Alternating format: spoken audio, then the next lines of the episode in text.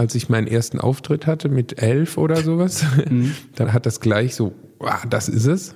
Aber du hättest mich damals natürlich auch fragen können, wenn es Lego bauen als Job gegeben hätte, wäre das auch mein Traumjob gewesen. Hitsingle. Der GEMA-Podcast mit Michael Duderstedt. Wenn es bei musikalischem Talent so etwas gibt wie eine durchschnittliche Normalverteilung, dann braucht es einen Haufen musikalisch komplett talentfreier Menschen, um meinen heutigen Gast auszugleichen. Er singt, er komponiert, er schreibt Texte, er produziert, er ist unternehmerisch tätig und kann ganz geschmeidig von sich behaupten, Multi-Instrumentalist zu sein. Das ist Hitsingle mit Daniel Benjamin. Let's go tonight to where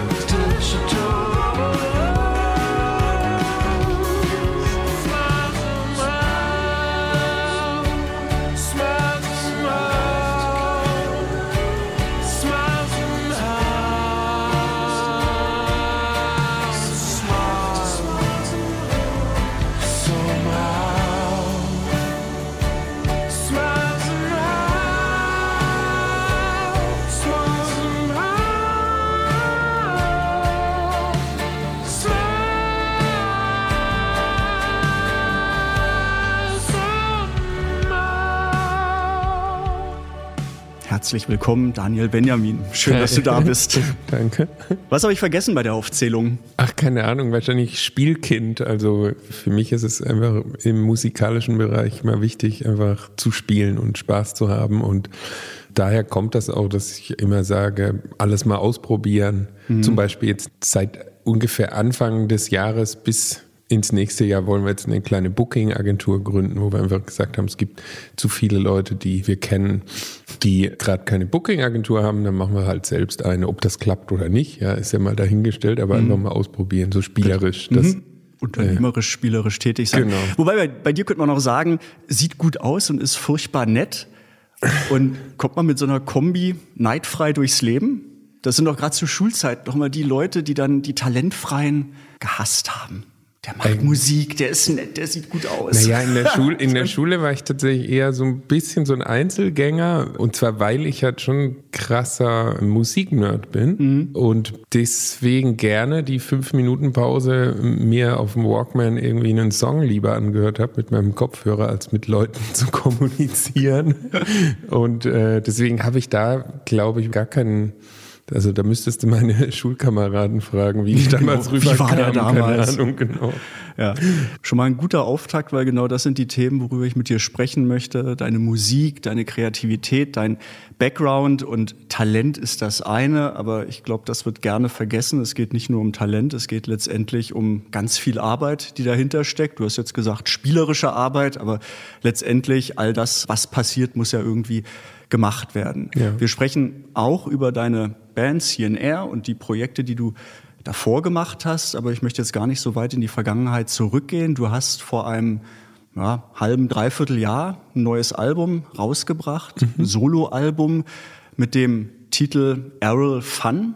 Habe ich das richtig ausgesprochen? Absolut, ja. Ich hatte erst so die Assoziation, als ich das gesehen habe, ist das jetzt irgendwie dein alter Ego, so wie Errol Flynn, Daniel Benjamin Sehr ja, gut. Als, als Westernheld. Aber weiß nicht, ist es ein Anagramm? Ist das Ähm, richtig? Es ist tatsächlich ein Wortspiel, aber kein Anagramm. Und zwar, es kommt ja von dem Wort Funeral, einfach das Errol nach vorne gestellt.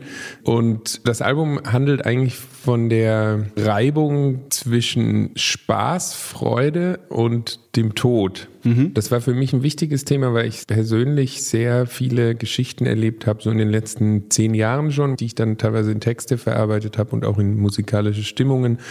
wo es genau darum ging, dass also nicht nur Personen gestorben sind, wo man dachte, so irgendwie gestern haben wir noch Freund zum Beispiel, wir haben wirklich buchstäblich vor zwei Wochen hatten wir noch einen Wandertag gemacht zusammen, hatten viel Spaß und da sind wir ein super humorvoller Typ. Wir haben gelacht den ganzen Tag.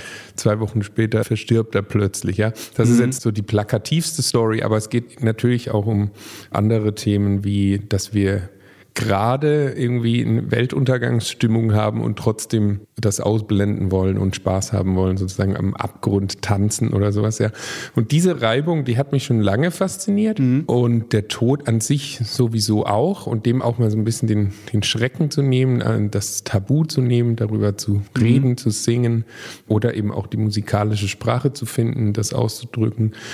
Und daher äh, dachte ich dann, da muss so ein bisschen eine neue Kreation her. Und das war eben, also Era, Errol ähm, ist quasi meine Erfindung mhm. eines, ich weiß nicht, ich kenne mich Grammatik nicht aus, aber ist das jetzt ein Adjektiv sozusagen, also der erale Spaß, also so okay. Spaß für eine Ära, ja. Mhm.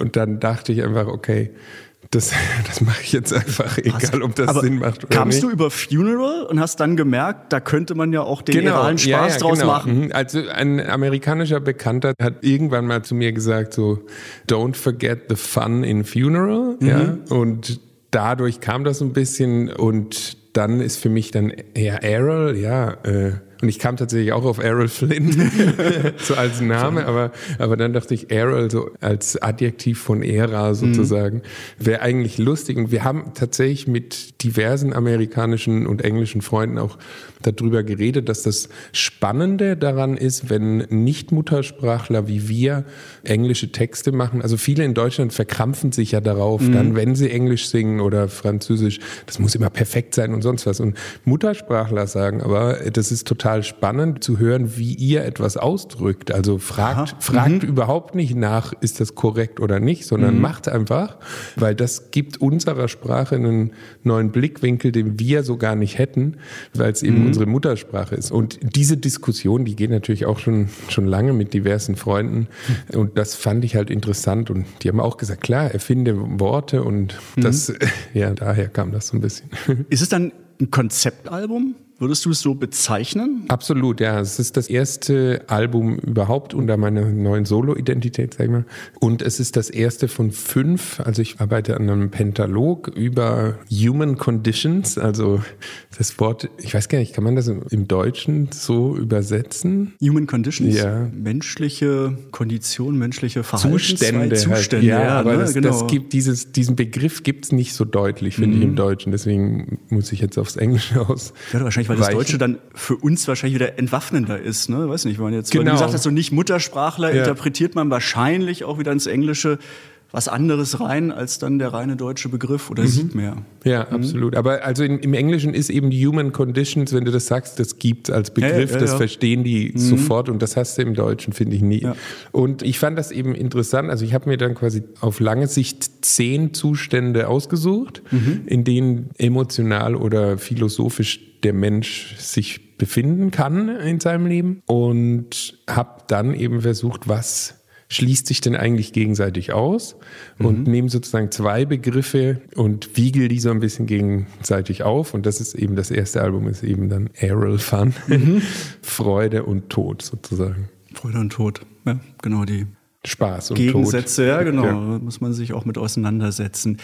Sind die Gedanken bei dir zuerst da? Jetzt sind wir schon gleich so im kreativen Schaffensprozess. Also machst du dir oder kommst du über Gedanken, über Stimmungen und merkst, ich will mich genau mit diesen Themen auseinandersetzen und folgt dann erst, wenn du den Rahmen gesetzt hast, die musikalische Ausarbeitung? Oder geht das schon Hand in Hand? Also bist du parallel immer am Musik machen und merkst, das matcht meine Gedanken auf der einen Seite die Musik und die gehen parallel. Absolut. Also das Zweite, es ist, kannst du dir vorstellen, wie so eine, wie man das in so einem Krimi-Film kennt, wenn an der Wand so ganz viele Post-its sind oder mhm. Bilder und dann irgendwelche äh, Linien gezogen werden von dem Foto zu dieser Location auf einer Karte. So sieht es bei mir aus. Also ich sammle einfach Gedanken, ich sammle Musikstücke, Fetzen und Eindrücke und die kommen dann irgendwann zusammen mhm. und machen Sinn miteinander. Und für mich steht tatsächlich sogar oben an immer die musikalische Sprache. Also für mich ist Musik eigentlich das, was ich als Sprache habe. Und der Text ist zwar manchmal wichtig, aber ist nicht so wichtig. Also ich glaube, wenn die Leute sagen, ich verstehe mit der Emotionalität, die die Musik viel mehr hat als eine Sprache. Ich verstehe, mhm. was damit gesagt wird, dann das ist eigentlich das Ziel. Und das klappt manchmal und manchmal nicht. Mhm. Aber für mich selbst klappt es letzten Endes immer, weil ich weiß ja quasi, was ich empfinde bei meiner Musik. Und ab da wird dann Text und auch das Image und mhm. die Kunst an sich zweitrangig, da ist die Emotion immer wichtiger. Das ist eigentlich die Übersetzung oder Übertragung von Emotionen. Genau. In Musik. Eben. Und das ist ja dieses altbekannte Ding, dass eigentlich fast alle Künstler und Künstlerinnen sich einig sind, dass Musik so die unmittelbarste, äh, emotionalste, direkteste Kunst ist, die einen mhm. so am meisten berührt.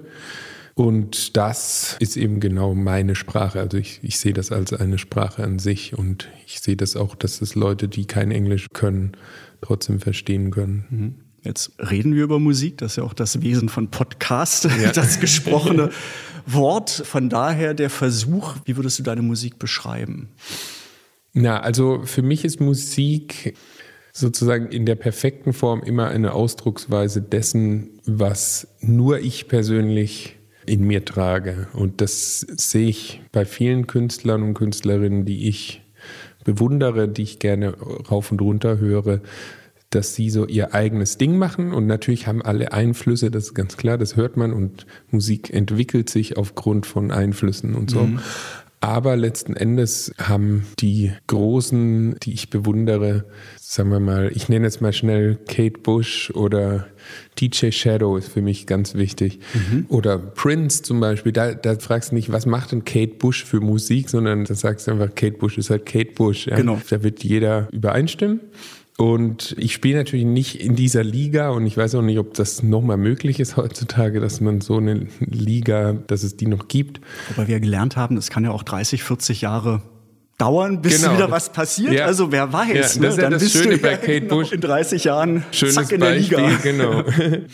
Und es ist halt so eine, also für mich deswegen ein bisschen schwierig, Musik zu beschreiben. Ich habe natürlich infolgedessen mein eigenes Genre gegründet. Das war schon mit CR habe ich das quasi erfunden und zwar Ghost Pop nenne ich die Musik, das nenne ich es auch nach wie vor. Ich habe dann zwar mhm. auch schon angefangen, so Untergenres zu entwickeln. Das ist jetzt für mich zum Beispiel Naive Music, habe ich mein letztes Album genannt, okay. weil es da auch darum ging, mal wieder einen anderen Ansatz an die Sache zu bringen. Aber da ging es tatsächlich mehr ums Inhaltliche. Also Ghost Pop trifft es für mich ganz gut, weil es sehr viel dessen vereint, was ich musikalisch halt so mache. Also es ist eingängig, es ist irgendwie trotzdem aber auch aus einer anderen Zeit. Es ist irgendwie spirituell, mhm. es ist irgendwie spooky auch ein bisschen, teilweise sogar düster, mhm. teilweise aber auch trotzdem wieder sehr poppig. Wobei ich dann eigentlich die Frage wieder zurückziehen müsste, ne? wenn man dieses Klassifizieren, also klar, es macht Spaß und gehört ja auch dazu, zum Einordnen? So, wie würdest du es bezeichnen? Aber auch mit dem, was du davor gesagt hast, letztendlich eigentlich der authentische Output dessen, wie du bist.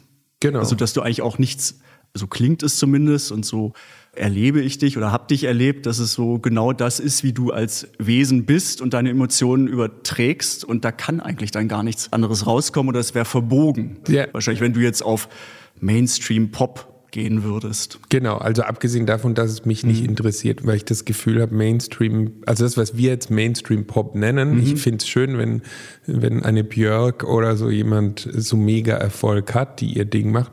Aber letzten Endes Mainstream-Pop ist für mich etwas, was eigentlich Werbung ist. Also es ist Werbemusik an mhm. sich und es wird ja auch nur noch kommerziell eingesetzt. Also wir kennen das ja alles, wie das Radio mehr oder weniger zugrunde ging, indem Musik nur noch in einer Stimmung gespielt wurde, damit mehr Werbeeinsätze verkauft werden konnten. Mhm. Das heißt, letzten Endes wird Musik so hingedreht, dass man mit Werbung mehr Geld verdienen kann im Radio.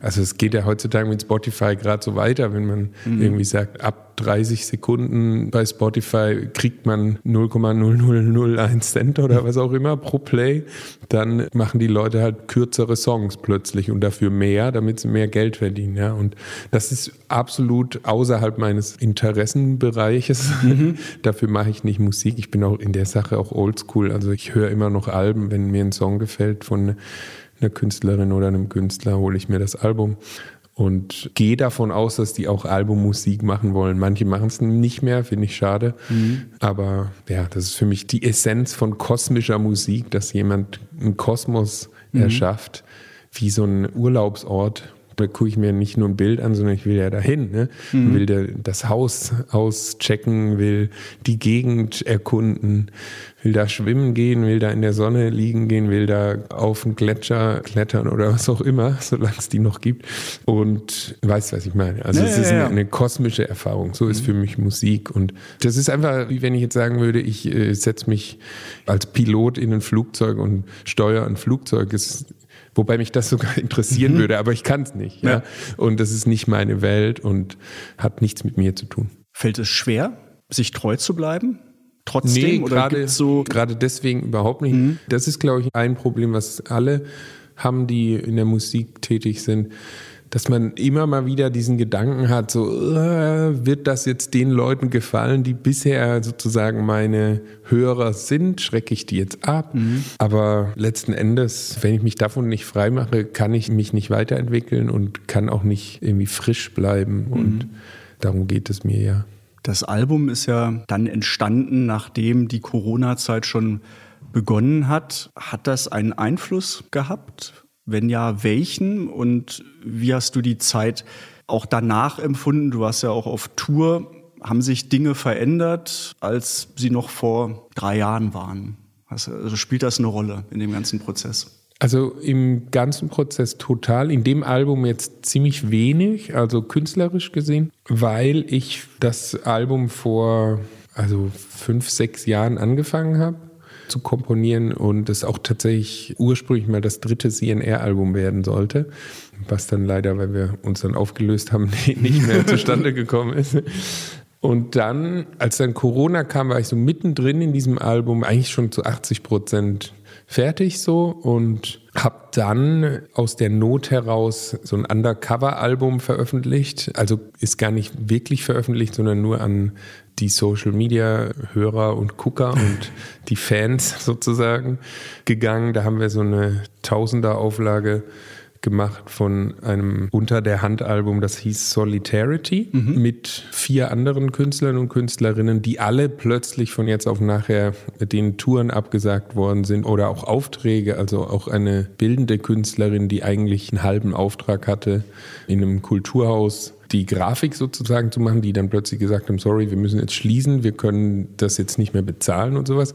Und dann standen wir alle mit leeren Händen da und dann haben wir halt gesagt, ja, was machen wir? Okay, wir machen irgendwie schnell ein Album, ich mache die Musik, mhm. eine befreundete Künstlerin macht so ein bisschen die Organisation, dann haben wir einen Künstler, der malt, eine Künstlerin, die macht das Design und der Zamon Takola, der mit mir live immer auftritt, der macht ja auch Handdruck, also vor allem Siebdruck und der hat dann alles, also die Vinyls und auch ein Poster dazu, alles handgedruckt und das haben wir dann auch für 50 Euro verkauft. Das haben die Leute aber auch verstanden, weil wir gesagt haben, 5 Euro pro Künstler, Künstlerin.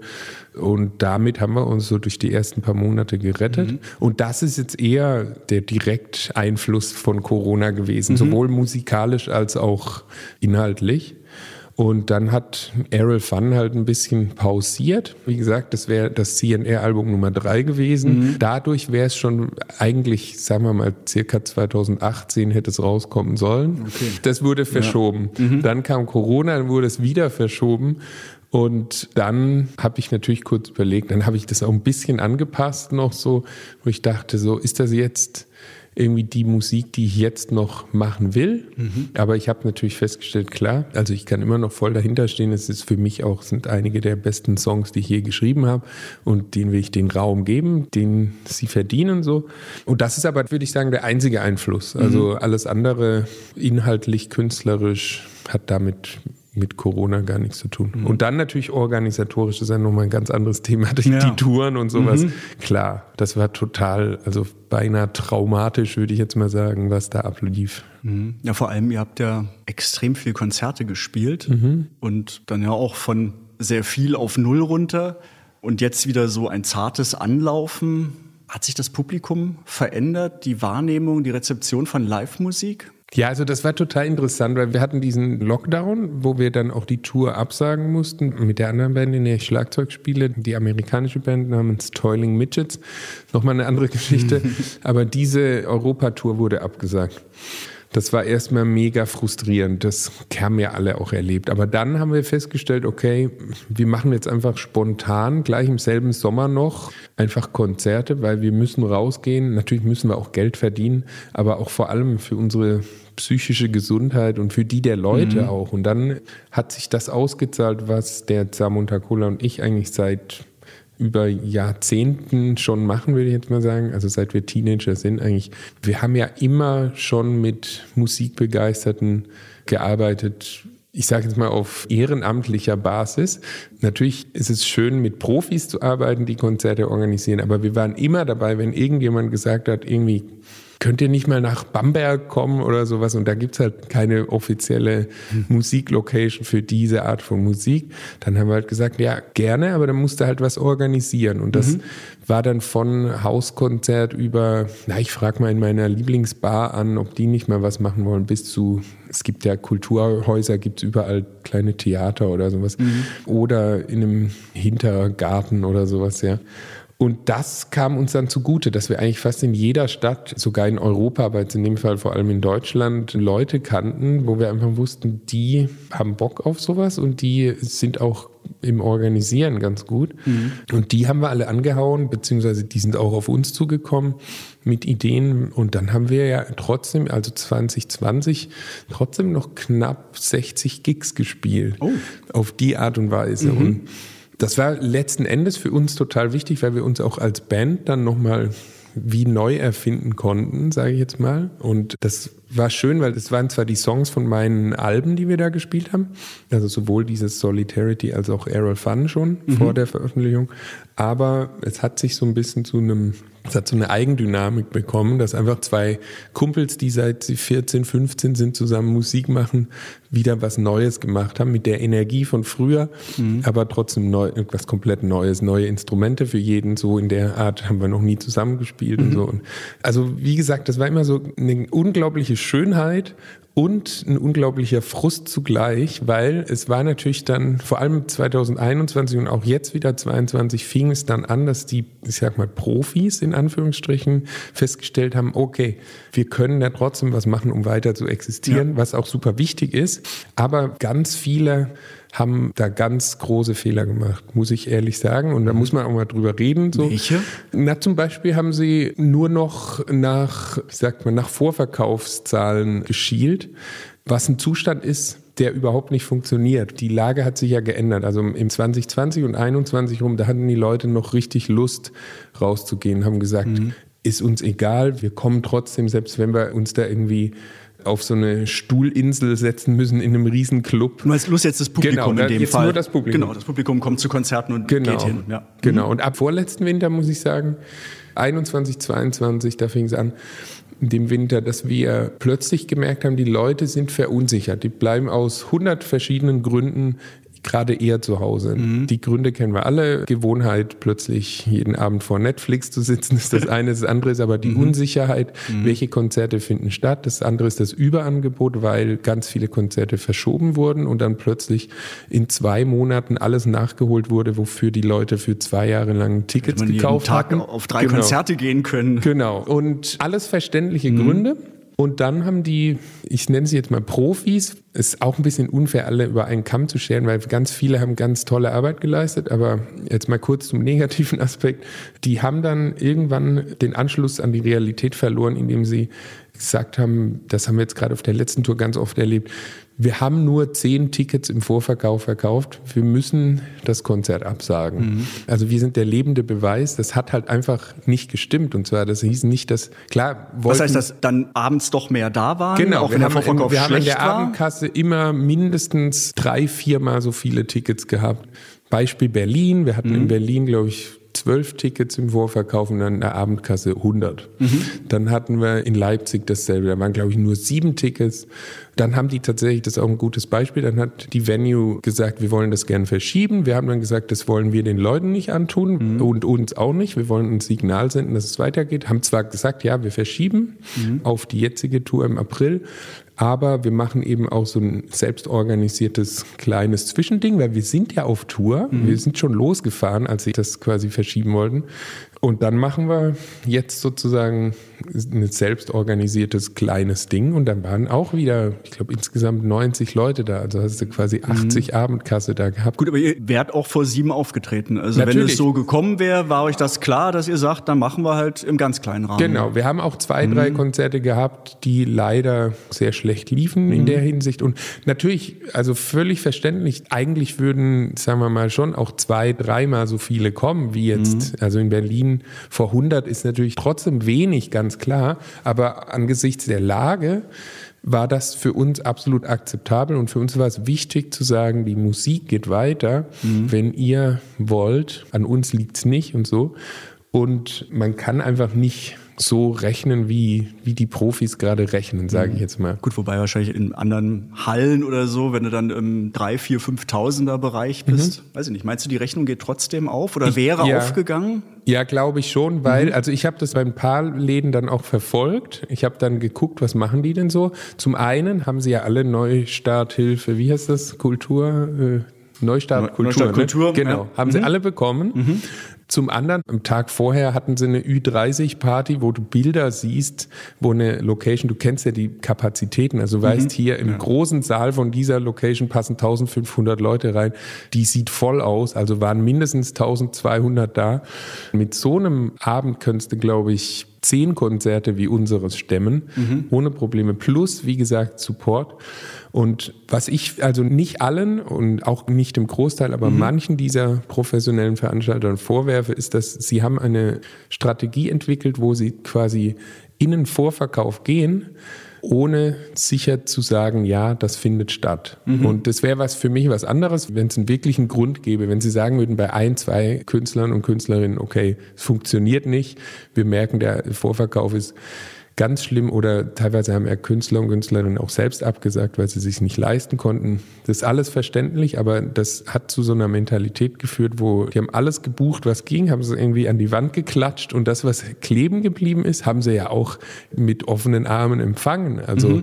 und da ist für mich Solidarität komplett untergegangen mhm. und das ist ja eigentlich in dem Business normal. Also du hast ja als Veranstalter, Veranstalterin hast du ja eigentlich, das nennt sich Aufbauthemen. Also du siehst irgendeinen Künstler oder eine Künstlerin und sagst, voll gut, das wird sicherlich groß. Ich bin da von Anfang an dabei. Im ersten Konzert kommen vielleicht nur 50 Leute. Die 50 sind aber so begeistert, dass beim nächsten 150 kommen und beim übernächsten 500 und sowas. Und das ist ja ein bisschen wie so ein Investment auch in, äh, so läuft das, ist ganz normal im mhm. Business, dass dann sozusagen die Band auch am Ende nicht sagt, ja, Pech gehabt, jetzt gehen wir zu einem anderen Veranstalter, der ein bisschen mehr zahlt, sondern da sind die Bands dann meistens auch loyal und sagen, die haben von Anfang an an uns geglaubt. Jetzt, mhm. Die haben am Anfang ein bisschen miese gemacht mit unserem ersten Konzert.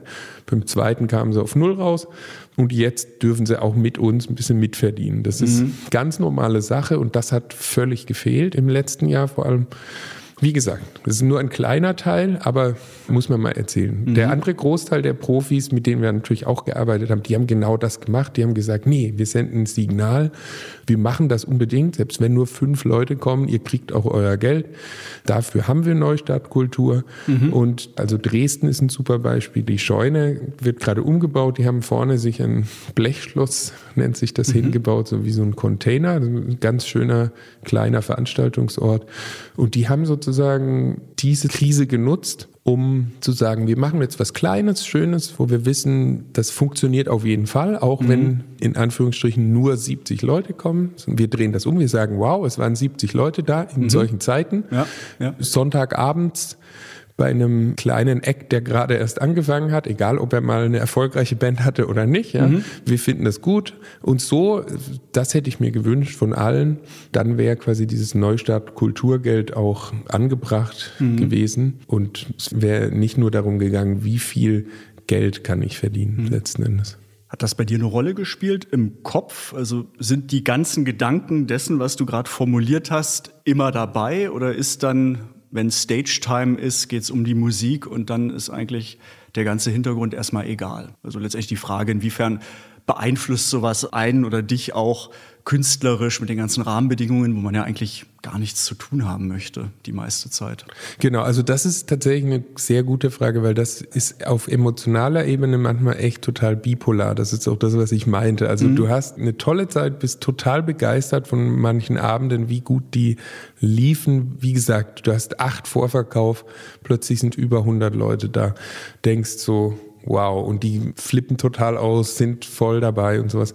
Und ich glaube, dadurch, dass ich aus einer Szene komme, wo wir immer am Kämpfen sind, also das war schon als Teenager so, wir haben manchmal vor 200 Leuten gespielt in einem Jugendhaus mit unserer Punkband.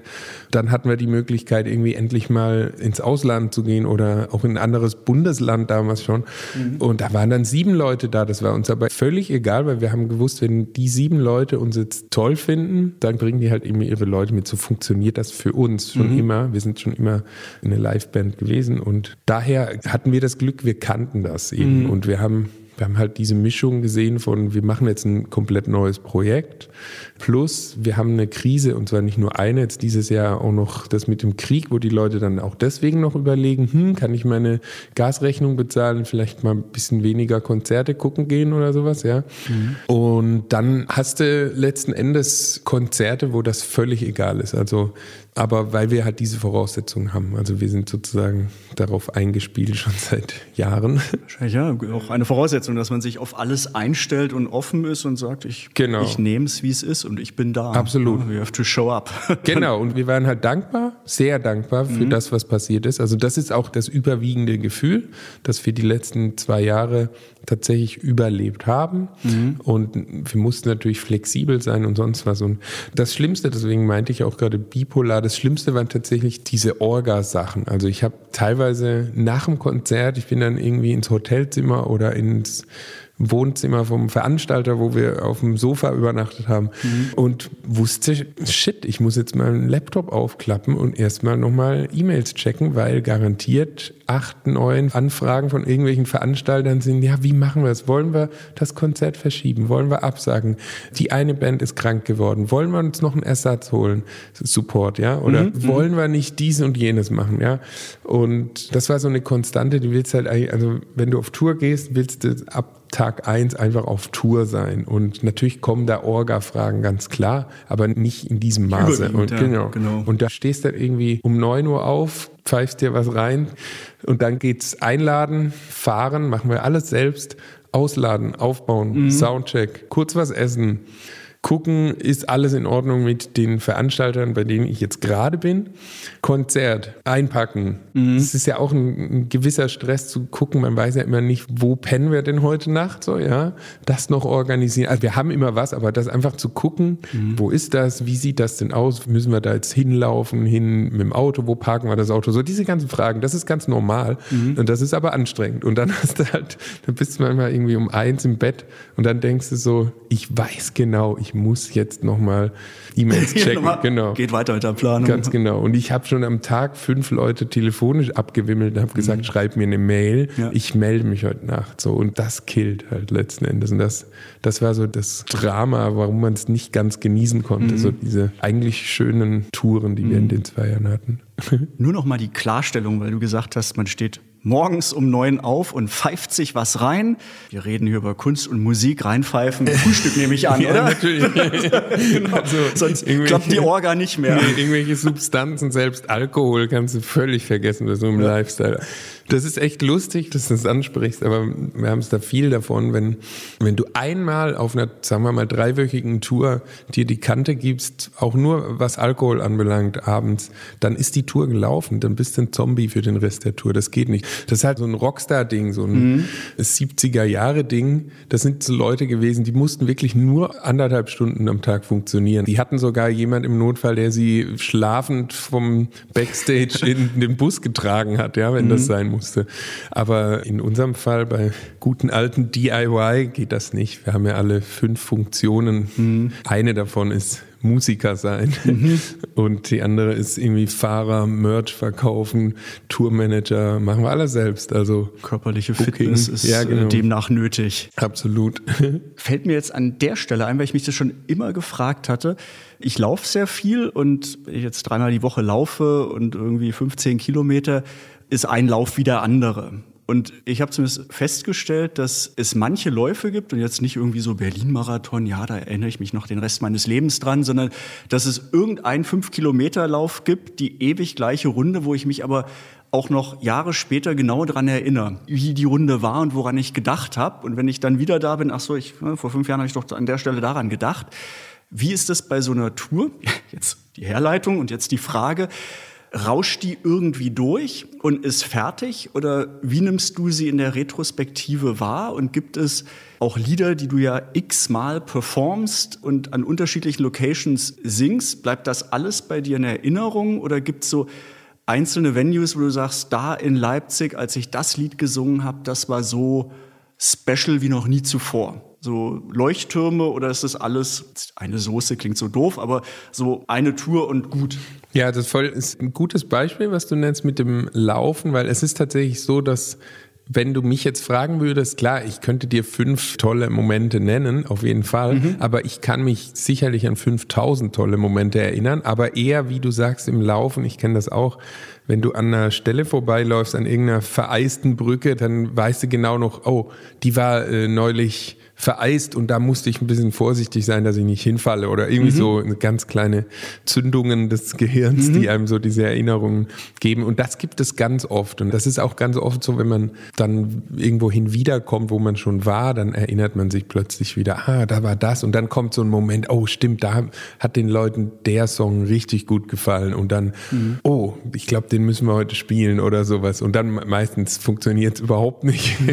Aber genau, wir hängen in der Vergangenheit. Vergangenheit. Genau. Und der andere Aspekt, den du ansprichst, der ist aber auch sehr interessant. Das ist dieses, wie guckt man im Nachhinein drauf? Und das ist tatsächlich, das ist wie ein kleiner Rausch, würde ich sagen. Also mhm. so eine Tour. Ich habe das auch oft gemerkt, dass ich da meine Freunde nicht ganz reflektieren konnte.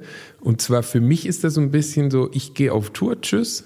Und dann komme ich wieder und dann ist es für mich ein bisschen, also ich, ich bin ja gerade da gewesen und mhm. wir waren doch irgendwie vorgestern noch ein Trinken und jetzt sechs Wochen später gehe ich davon aus, dass meine Freunde heute Abend wieder Zeit haben. Aber für die ist halt das Leben zu Hause weitergegangen. Für mhm. mich war das ein bisschen, ich war halt weg in diesem Rausch. Ich hatte überhaupt keine Zeit, über irgendwas nachzudenken und komme jetzt zurück und da denken dann manchmal Freunde schon so ein bisschen, also die denken vielleicht gar nicht mehr an einen oder die denken, was will denn der jetzt plötzlich? Wer ist das überhaupt? Genau. Ja, ja. Und das ist schon eine sehr interessante Dynamik, mit dem, muss ich sagen, manche Freunde auch nicht so klarkommen. Also der Freundeskreis mhm. richtet sich da so ein bisschen nach Leuten, die sehr flexibel sind in der Hinsicht. Mhm. Und das ist mir auch echt erst später aufgefallen, weil ich halt so sehr in meinem Film dann immer bin auf Tour, dass ich denke, die verstehen das und die wissen, ja, ich bin jetzt gerade auf Tour, aber die denken natürlich an ihren mhm. Quark und ich denke an meinen sozusagen. Ja, zumindest auch wahrscheinlich die sechs Wochen gehen bei denen normal weiter mhm. und du bist ja schon jetzt in einer Ausnahmesituation, aber in einem anderen Zustand und bist wahrscheinlich auch emotional auf einem anderen Level nach Natur als vor Natur. Genau. Ne, was du mit den anderen nicht teilen kannst, die genau. es nicht miterlebt haben. Genau. Und für mich bin ich der Typ, der sich jeden Abend, wenn er zu Hause ist, bei ihnen meldet. Mhm. Für die bin ich aber der Typ, der sich nur einmal in sechs Wochen meldet, mhm. weißt du so. Mhm. Und das ist ja gar nicht böse gemeint. Und die meisten, wie gesagt, die verstehen es auch. Man redet dann mal drüber und sowas. Aber das ist schon interessant, weil diesen Tourrausch, den gibt es natürlich. Und da fängt das dann manchmal auch an, dass die Städte so miteinander verschwimmen, so ein bisschen. Und deswegen liebe ich es auch, dass wir immer so ein, so ein bisschen so einen DIY-Charakter haben am Touren. Also mhm. ich mag es natürlich auch, wenn eine Booking-Agentur, wir haben eine ganz tolle Booking-Agentur, die dann auch manchmal so Touren macht, wo ich überhaupt nicht nachdenken muss. Aber dadurch wird auch manchmal jeder Abend gleich. Mhm. Und das war dann vor allem bei CNR-Zeiten so, wo es dann sehr viel wurde und auch sehr viel relativ große Abende waren. Am Anfang denkst du noch so, okay, der Verantwortliche, der mich jetzt hier empfängt, der ist heute Abend gar nicht beim Konzert. Das fand ich schon super komisch. Das ist mein Ansprechpartner. Genau, weil ich immer davon ausgegangen ja. bin, auch wenn ich selbst Konzerte organisiert habe, dass mhm. da Leute sind, die freuen sich voll, die laden die Band ein, weil sie sie mögen, wollen die natürlich live sehen, ja, und dass mhm. das so ein Job ist, wo die manchmal kommen sie, manchmal nicht. So, das war schon strange für mich. Irgendwann hast du halt immer dieselben Abläufe und das ist für die Seele sogar gut, weil du weißt, irgendwie musst gar nicht mehr nachgucken. Du weißt, jeden Abend 16 Uhr bis 18 Uhr Soundcheck, dann Essen, mhm. 20 Uhr Doors, 21 Uhr fängt's an. Das hat was Beruhigendes, aber dadurch vergisst du ziemlich schnell so zu Einzelheiten, sag ich mhm. mal. Und auf Tour, wie zum Beispiel in Italien, das ist immer ein gutes Beispiel. Da spielst du an einem Abend um acht, am anderen Abend wirklich nachts okay. um zwei. Da ist auch immer zuerst, da ist das Essen wichtig. In Deutschland ist ja die Technik immer das Allerwichtigste. Wenn du ankommst, bevor gefragt wird, wie es dir geht, na, äh, hier ist euer Techniker und habt ihr eigentlich den Rider geschickt und hier könnt ihr hin ausladen und dann irgendwann, na, wie geht's eigentlich so? Und, und in Gibt's Italien was zu essen? Genau, und in Italien ist es ganz andersrum. Da kommst du an und dann fragst du schon so, na, wo kann ich denn parken? Und dann so, ah, don't care, first wanna eat something and drink something und so. Und dann denkst du plötzlich so, ah, schön, ja. Mhm. Also das stelle ich dann fest, dann sind so Italien-Touren, einzelne Gigs, an die ich mich mehr erinnere, mhm. obwohl ich da teilweise auch mehr, also ich mehr in Italien teilweise getourt als in Deutschland auf einer gewissen mhm. Tour, mhm. wo man eigentlich denken sollte, man vergisst da mehr, aber das bleibt dann besonders. Mhm. Weil wir jetzt gerade darüber gesprochen haben, auch das Zurückkommen von einer Tour, muss ich diese Frage stellen. Sie drängt sich quasi auf. Wie ist es dann nach der Tour? Fällt man in ein Loch oder nicht? Oder was machst du, damit das normale Leben wieder weitergeht, was für sechs Wochen nicht existiert hat? Fällt das schwer, dieser Wechsel? Also das Loch gibt es, aber mhm. ich glaube, es ist die Entscheidung von jedem selbst, ob man sich da reinfallen lässt oder nicht. Also was ich immer habe, ist erstmal ein, zwei Tage Turboschlaf, also zwölf mhm. bis 14 Stunden. Mhm. Und ich versuche aber trotzdem ziemlich schnell wieder so eine kleine Normalität zu bekommen und das ist das Schöne für mich in meinem Leben. Ich freue mich ja auf Tour, so sehr ich es liebe. Ich freue mich aufs Kreativsein. Das heißt, ich setze mich eigentlich schon am nächsten Tag wieder hin und arbeite an einem neuen Projekt. Und mhm. aber natürlich nicht so mit Ziel, sondern einfach so, jetzt mache ich mal ein bisschen. Und das mhm. sind immer die schönsten Momente tatsächlich. Kreativ mhm. sein, wenn man jetzt nicht weiß, man muss in drei Monaten jetzt ein Album abliefern oder sowas, sondern man kann jetzt einfach mal ausprobieren. Und Berlin hat da auch einiges geändert bei mir, weil, also früher habe ich immer auf dem Land gewohnt, was auch schön ist. Und da hast du aber nicht so diesen Zugang zu Leuten. Mhm. Und das habe ich jetzt hier, das mache ich auch, merke ich immer wieder, dass ich dann am Ende von der Tour schon mit Leuten anfange zu kommunizieren. Montag bin ich wieder da, lass uns treffen und sowas. Also das reißt dann dann auch ziemlich schnell raus aus dieser Tourbubble. genau, normale Strukturen. Genau. Du hast gerade gesagt, du bist nicht in Berlin groß geworden oder lebst jetzt in Berlin. Du kommst aus Süddeutschland, oder? Ja, genau. Also ich komme eigentlich so vom Rande vom Schwarzwald, mhm. Nähe Tübingen und ja, bin da in einem kleinen Dorf aufgewachsen. Mhm. Also das mag ich auch nach wie vor. Ich lebe ja jetzt quasi auch wieder auf dem Dorf, aber eben 25 Minuten mit der Bahn zum in Ostkreuz. In der Nähe der Hauptstadt genau. genau. also ich liebe das auch in die Stadt reinzufahren. Mhm. Ich kenne das ja bei vielen Leuten, die sagen dann, ja, die sind dann wären dann faul da rein die Stadt zu fahren, aber ich mache das trotzdem, wenn ich kann. Drei, viermal die Woche mhm. fahre ich rein und erfreue mich daran. Ist Berlin künstlerisch wichtig? Also ähm, spielt das auch eine Rolle, jetzt außer dass Berlin eine coole Stadt ist und man gern hier lebt oder in der Nähe lebt, ist es auch für dich künstlerische Entscheidung, lieber hier zu wohnen als in Hamburg? Nee, es ist tatsächlich nur die Umsetzung einfacher, weil du findest einfach schnell Leute, wenn du jetzt sagst, ich brauche jetzt irgendwie sieben Saxophonspieler für die nächste Tour, mhm. das findest du hier. Der kreative Austausch ist auch da, aber ich muss das tatsächlich noch lernen. Also ich bin eher so, weil ich früher immer so Einzelkämpfer war, was Kreativsein anbelangt mhm. und das für mich auch immer so eine so eine Flucht von meinem Schulalltag war. Also ich habe das immer so gelernt quasi, da mich selbst zu entertainen. Das muss ich ein bisschen lernen, aber das macht auch Spaß. Also einfach um mit anderen sich zu treffen und zu sagen, komm, wir probieren mal was aus. Einfach so, ja. Das ist auf jeden Fall gut in Berlin. Und dann natürlich dieses, was seit Corona wieder ein bisschen offener ist, auch wieder gerne mache, ist einfach blind auf irgendwelche Konzerte zu gehen. Also und das ist halt das, was ich an der Stadt hier immer noch schätze, obwohl das in Gefahr ist, muss man auch ganz ehrlich sagen. Aber die Do-it-yourself-Szene hier mhm. mit kleinen Läden wie der Autobahn oder dem Schokoladen, da kannst du immer wissen, wenn da ein Konzert ist, wird jetzt nicht immer die mega Bomben-Überraschungsband sein, aber da ist was los und da sind Leute, die kreativ die Musik irgendwie weiterentwickeln wollen. Und das ist immer irgendwie aufregend, dahin zu gehen und gibt einem natürlich auch so ein bisschen so Energie, selbst weiterzumachen. Und das hast du natürlich auf dem Land auch nicht. Mhm. Du hast schon mal kurz von deiner schwäbischen Herkunft erzählt. Insofern möchte ich auch noch mal zeitlich in die Vergangenheit gehen. Was ist deine erste Erinnerung an Musik, deine ersten Berührungspunkte mit Musik, mit Instrumenten?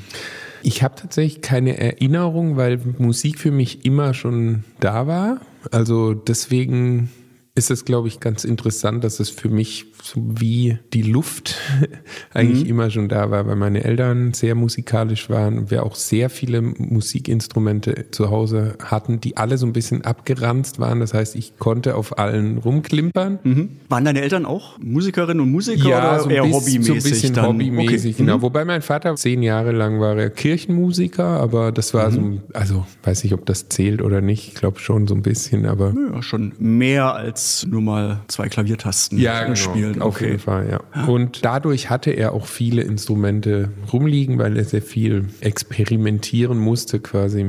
Heute mache ich irgendwas mit einem Chor oder sowas, ja. Diese Möglichkeiten hatte er und Daher, also war das immer für mich schon da, so wie Essen und Luft.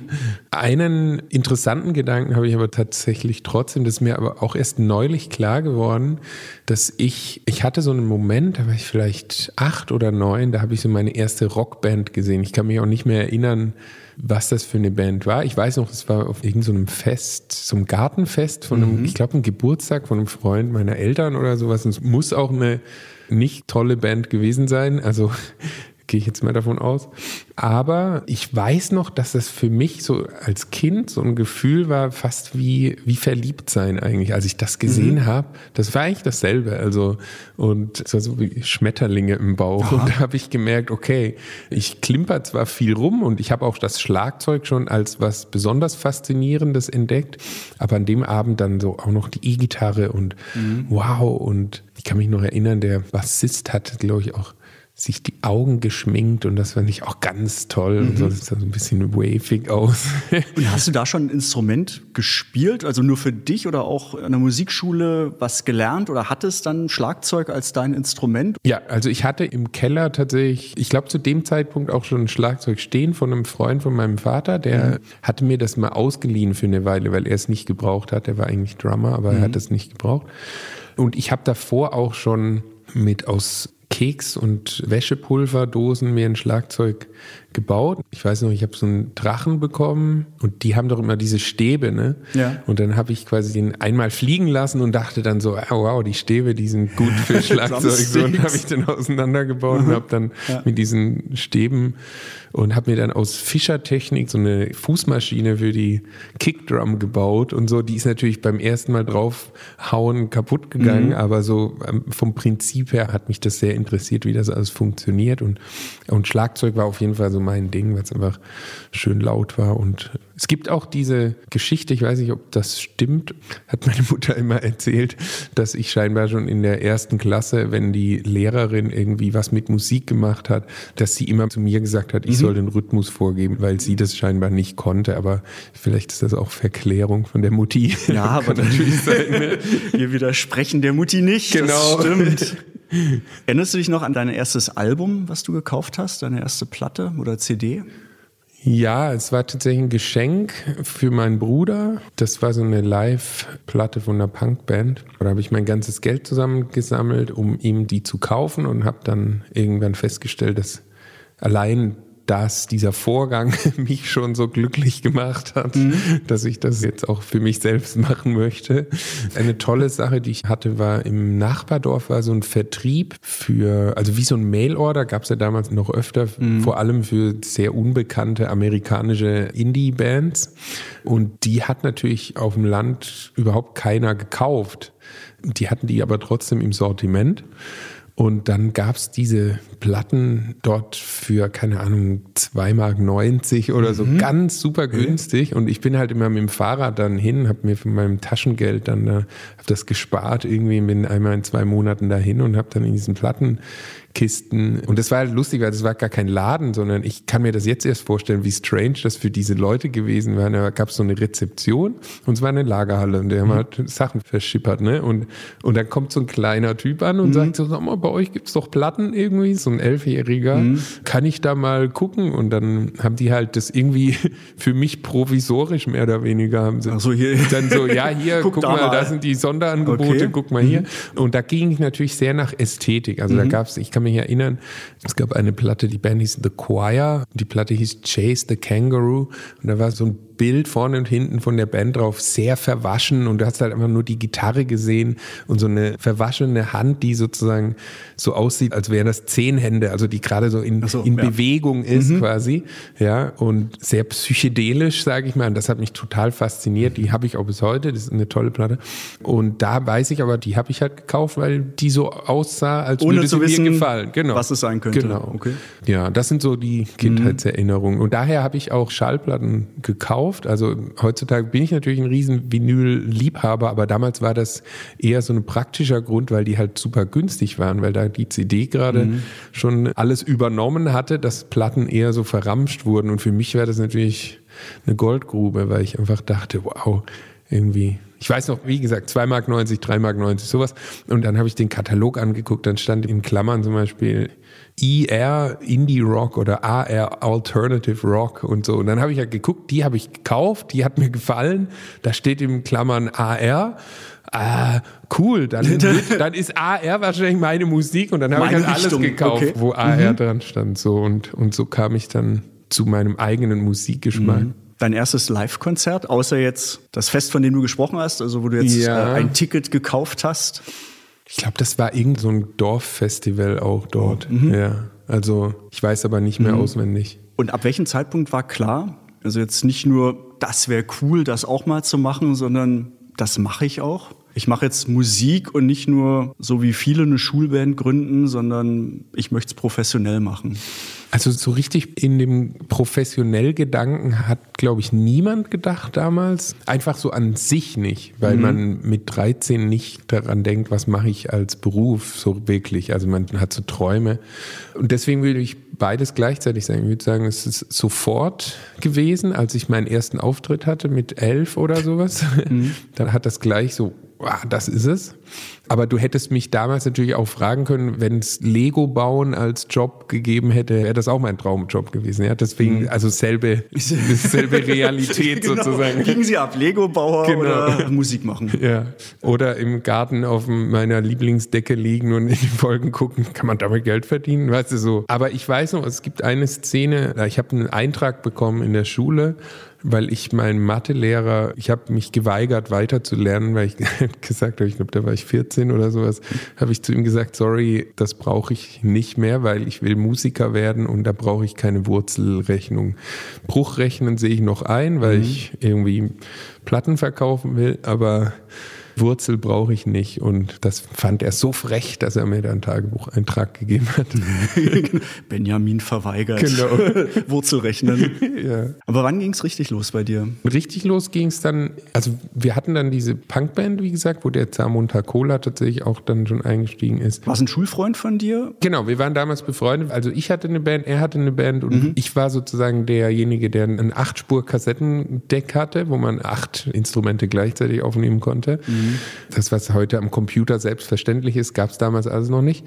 Ähm, und davon haben die Wind bekommen über einen gemeinsamen Kumpel. Dann haben die mich Der hat die angerufen. Technik. Genau, und dann haben sie gesagt, kannst du nicht mehr vorbeikommen mit diesem Kassettenrekorder? Und Mhm. ich so, klar, hatte keine Ahnung, was man da macht, aber dann haben wir das irgendwie hinbekommen und wir beide haben uns dann besonders gut verstanden. Dann hat sich die Band von ihm bald aufgelöst, dann habe ich ihn abgeworben sozusagen und und dann hatten wir so eine Band, die lief dann in der Schule bei uns ganz gut und in unserer Region sozusagen. Aber wir haben dann auch angefangen, ich weiß noch, das erste Konzert außerhalb von Baden-Württemberg war in Zwickau zum Beispiel. Das war für uns ein Riesending, wo wir dann irgendjemand erstmal suchen mussten, der ein Auto hatte natürlich, weil wir noch keinen Führerschein hatten und sowas.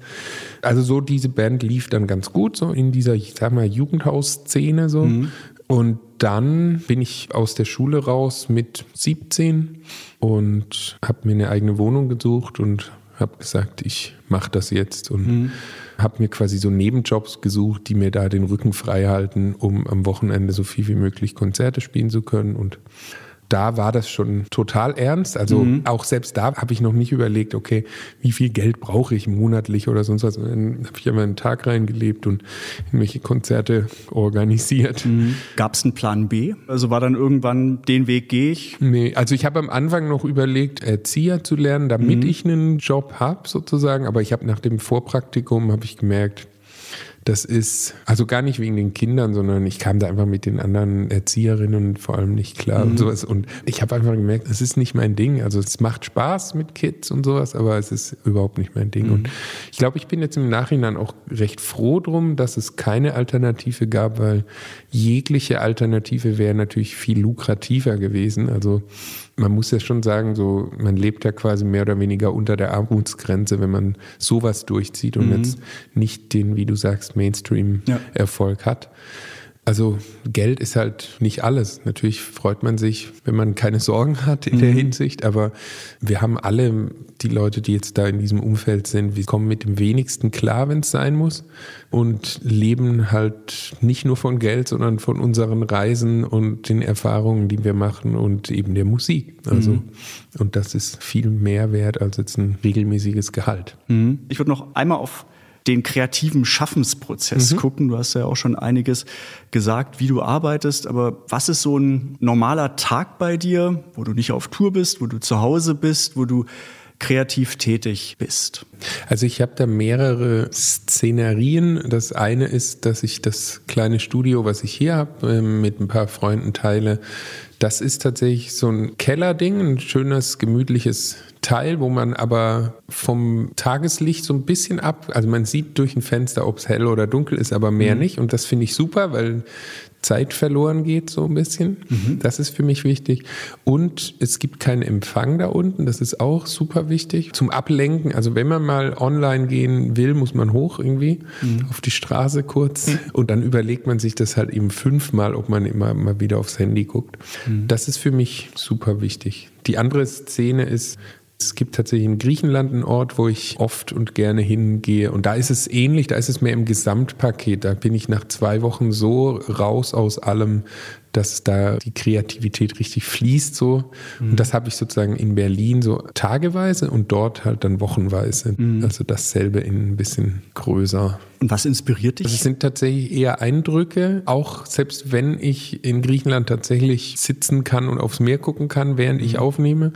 Aber es sind eher die Eindrücke und manchmal auch so das Wissen, da ist das Meer. Ich kann jederzeit hin, wenn ich will, aber ich gucke jetzt gar nicht bewusst drauf. So die Stimmungen, genauso wie mit der Stadt auch. Du weißt quasi, heute Abend ist vielleicht noch irgendwo was los, dann gehe ich noch mal hin. Muss aber nicht. Und so dieses Wissen, dass man Teil einer Masse ist, das inspiriert mich so. Ob das eine Menschenmasse oder eine Naturmasse ist. Wir haben vorhin über Deadlines auch gesprochen oder so dieses Mal auch in den Tag leben ohne Druck. Aber brauchst du Druck? Brauchst du auch eine Struktur? Nee, also um Sachen fertig zu bekommen, bin ich tatsächlich besser ohne Deadlines. Viele sagen ja, sie brauchen eine Deadline um fertig zu werden. Bei mir ist es genau andersrum. Ich kann mit Deadlines, also so wenn die so in zwei Monaten Ferne ist, dann ist es kein Problem. Aber wenn ich jetzt weiß, ich muss Ende der Woche irgendwas abliefern, dann, dann werde ich eher, sag mal, unordentlich und mache dann die Sachen nur so halb fertig. Wenn ich aber die Freiheit habe, mir selbst eine Deadline zu setzen oder eben keine zu haben, dann bin ich meistens früher fertig, weil dann arbeite ich nur aus dem Antrieb heraus. Und dann bin ich auch diszipliniert total, verliere mich total in Dingen. Also ich bin kein Perfektionist, mhm. sondern ich halte es mir gerne zu viel aus. So ein kleiner künstlerischer Größenwahnsinn ist das. das heißt, ich habe eher dann am Ende bei einer Platte irgendwie statt dass ich jetzt elf Songs, die so tot arbeite, wo das Leben dann raus ist, weil man zu perfektionistisch ist, mhm. habe ich dann eher 40 Songs, wo ich dann denke, oh, jetzt noch eine Idee und hier noch und das noch und so. Mhm. Und das ist, glaube ich, im Endeffekt ganz gut weil ich dadurch mich nicht zu sehr verrenne in einen Song oder sowas. Das heißt, du kannst auch Dinge beenden mhm. oder also dass auch ein Lied fertig ist. Total. Also ich arbeite tatsächlich auch so, das hat mir sehr geholfen, das rauszufinden, dass ich am Ende, wenn ein Song so bei 70 Prozent steht, arbeite ich nie länger als eine Stunde daran. Mhm. Also, weil ich dann einfach immer wieder so diesen Zoom-Effekt habe, weil ich nicht zu sehr drin bin in Details. Und das gibt mir aber mein Gefühl auch vor. Also nach einer Stunde habe ich auch keinen Bock mehr. Dann lege ich den weg, mache den nächsten ja. und dann eine Woche später gehe ich wieder hin und dann ist für mich plötzlich ganz klar, okay, diese zwei Dinge braucht es noch. Dann mache ich die schnell Woche später sehe ich, ja, hat funktioniert oder nicht. Mhm. Dann gehe ich nochmal ran. Aber es ist nicht so, dass ich mich so verrenne und dann denke, shit, jetzt habe ich eine Woche lang irgendwie mich in eine Sache verrannt und am Ende gefällt sie mir gar nicht. Mhm. Um das greifbarer zu machen, gibt es ein Lied von deinen Liedern und das jetzt nicht im Sinne so Top Ten Ranking, sondern so grundsätzlich, wo du besonders stolz drauf bist, dass es von dir ist. Ja, es gibt bei jeder Platte eigentlich immer so zwei, auf die ich handwerklich besonders stolz bin und zwei, die mich emotional immer noch ein bisschen mehr, sag mal, selbst berühren ist jetzt ein bisschen mhm. übertrieben, aber wo ich sage, okay, ja, das ist mein Innerstes, so mhm. habe ich mich gefühlt in ja. diesem Augenblick. Und um zwei Beispiele zu nennen, das Emotionale ist bei meiner neuen Platte Lights Go Out Tonight. Mhm. Das toucht mich auch live immer noch, wenn ich das spiele, aber auch wenn ich es anhöre, denke ich, ja, es ist gut geworden, die Emotionalität kommt rüber, schöne Melodie, schöne Stimmung. Künstlerisch ist es oder handwerklich ist es tatsächlich ein Song, der heißt Get Rid of Me, auch von Errol Fun. Da bin ich deswegen jetzt in dem Fall besonders stolz drauf, weil ich das Gefühl habe, da habe ich nochmal meinen Ansatz an Songwriting und auch an Stilistik nochmal erweitert und mhm. breiter hinbekommen. Mhm. Und das finde ich natürlich immer gut. Also ich habe jetzt irgendwie schon über 500 Songs geschrieben. Wenn ich dann das Gefühl habe, okay, hier wiederhole ich mich nicht, sondern ich bringe noch was Neues mhm. dazu, das reicht mir schon. Weil wahrscheinlich jetzt nicht alle dieses Lied gleich im Ohr haben, würde ich sagen, wir hören mal kurz rein, wie mhm. Get Rid of Me klingt.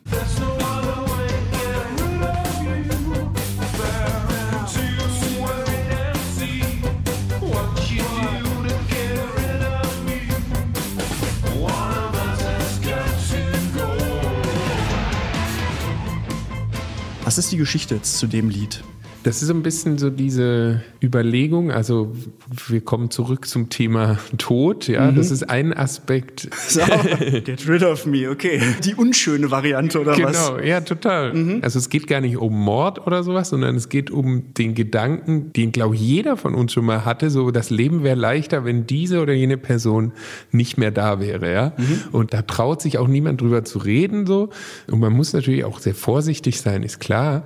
Aber es ist einfach mal ein Fakt, dass jeder dieses Gefühl kennt. Und ich glaube, wie bei allen heimlichen Gefühlen, mhm. wenn man drüber reden könnte und das kein Tabu mehr wäre, dann wäre es auch nicht mehr so ein Riesenproblem, wenn du plötzlich weißt, hä, alle, alle denken das mal. Mhm. Und das heißt nicht, dass man gleich jetzt irgendwie Mordgedanken oder Mordfantasien hat, weil das haben wir definitiv nicht. Mhm. Ähm, dann ist das. Gut, dann mal aus dem Leben streichen oder so, ne? So was ist, wenn die Person vielleicht nicht mehr jetzt in genau. meinem Umfeld wäre. Absolut. Und Aha. persönlich gesehen ist es so eine Reflexion über die Tatsache, habe ich mit vielen Freunden gehabt, dass man manchmal Leute eben aus dem Leben streichen muss, die einem nicht gut tun. Mhm. Und wie gesagt, hatte auch nichts mit Mord zu tun, ja. sondern einfach mehr so, das ist auch eine Art Tod sozusagen, mhm. ja. Mhm. Und man sagt einfach, okay, nee, diese Person zum Beispiel verletzt mich ständig gerade mhm. oder respektiert meine Wünsche überhaupt nicht, wie ich bin dann ist es vielleicht einfach mal besser zu sagen, I get rid of you, beziehungsweise you get rid of me. Mhm. Lass mich doch einfach So, das ist so ein bisschen das Thema vom Song. Wir kommen zum ultimativen Werbeblock, mhm. und zwar dein Werbeblock. Wie erschließt man sich das Universum Daniel Benjamin, CR und was du alles gemacht hast? Wo sollen dir die Leute folgen? Wo sollen sie raufschauen? Zu welchen Konzerten? Wann, wie, wo?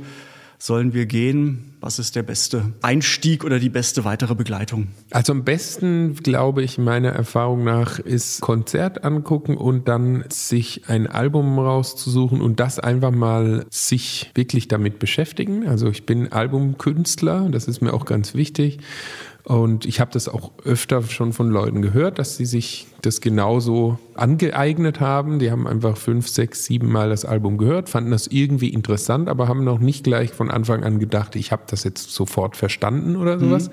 Und waren einfach offen und haben dann irgendwann festgestellt, das Album wächst und wächst und wird besser. Und das ist genau die Art von Musik, die ich eigentlich mache, würde ich jetzt behaupten. Und dann, wenn dann ein Album da ist, was gut gefällt, dann kann man sich mal an die anderen Projekte wagen. So, das ist das Beste. Und, also wir haben Instagram noch, oder Website. Genau, Instagram, Facebook, natürlich okay. alles mhm. am Start. Da sind wir auch noch am Arbeiten. Also ich habe ja auch ein Label gegründet mit ein paar Freunden. Das ist ein Non-Profit-Label jetzt letztes Jahr. Und das heißt Ghost Palace, da kann man natürlich auch gucken. Da gibt es dann mehr so die musikalischen Infos. Bei meinem persönlichen Instagram gibt es natürlich auch manchmal irgendwelche kleinen Geschichtchen oder sonst was. Vielen, vielen Dank. Das war Hitsingle mit Daniel Benjamin. Schön, dass du da warst. Schön, dass du auch live hier warst und nichts Virtuelles. Und vielen, vielen Dank für den offenen Einblick in dein künstlerisches Leben, in dein Seelenleben. Und wenn es euch gefallen hat, kommentieren, liken, weitersagen, die alten Folgen hören, die neuen Folgen hören. Vielen Dank. Vielen Dank dir für die Einladung. Hitsingle. Der GEMA-Podcast mit Michael Duderstedt.